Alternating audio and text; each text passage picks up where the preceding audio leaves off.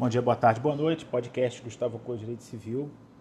Hoje vim falar a propósito de um convênio que está sendo celebrado entre CVM e Senacom para que questões aí relativas a investidores uh, do mercado financeiro possam vir a ser resolvidas pela plataforma de mediação é, da Secretaria Nacional de Defesa do Consumidor, do Senacom.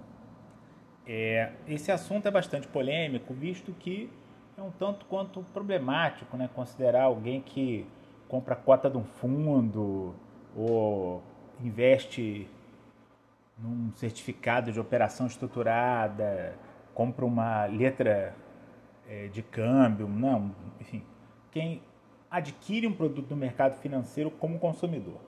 Todavia, STJ vem entendendo dessa maneira.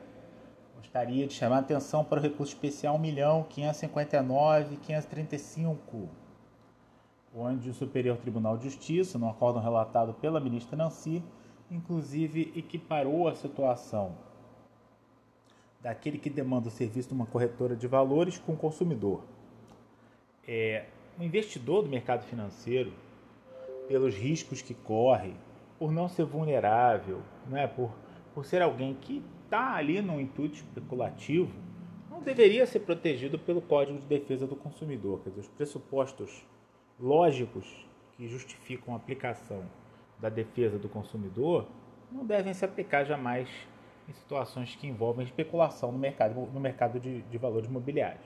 Mas o STJ vem determinando a aplicação e isso acaba sendo, de certo modo, corroborado por esse convênio aí entre é, Senacom e CVM.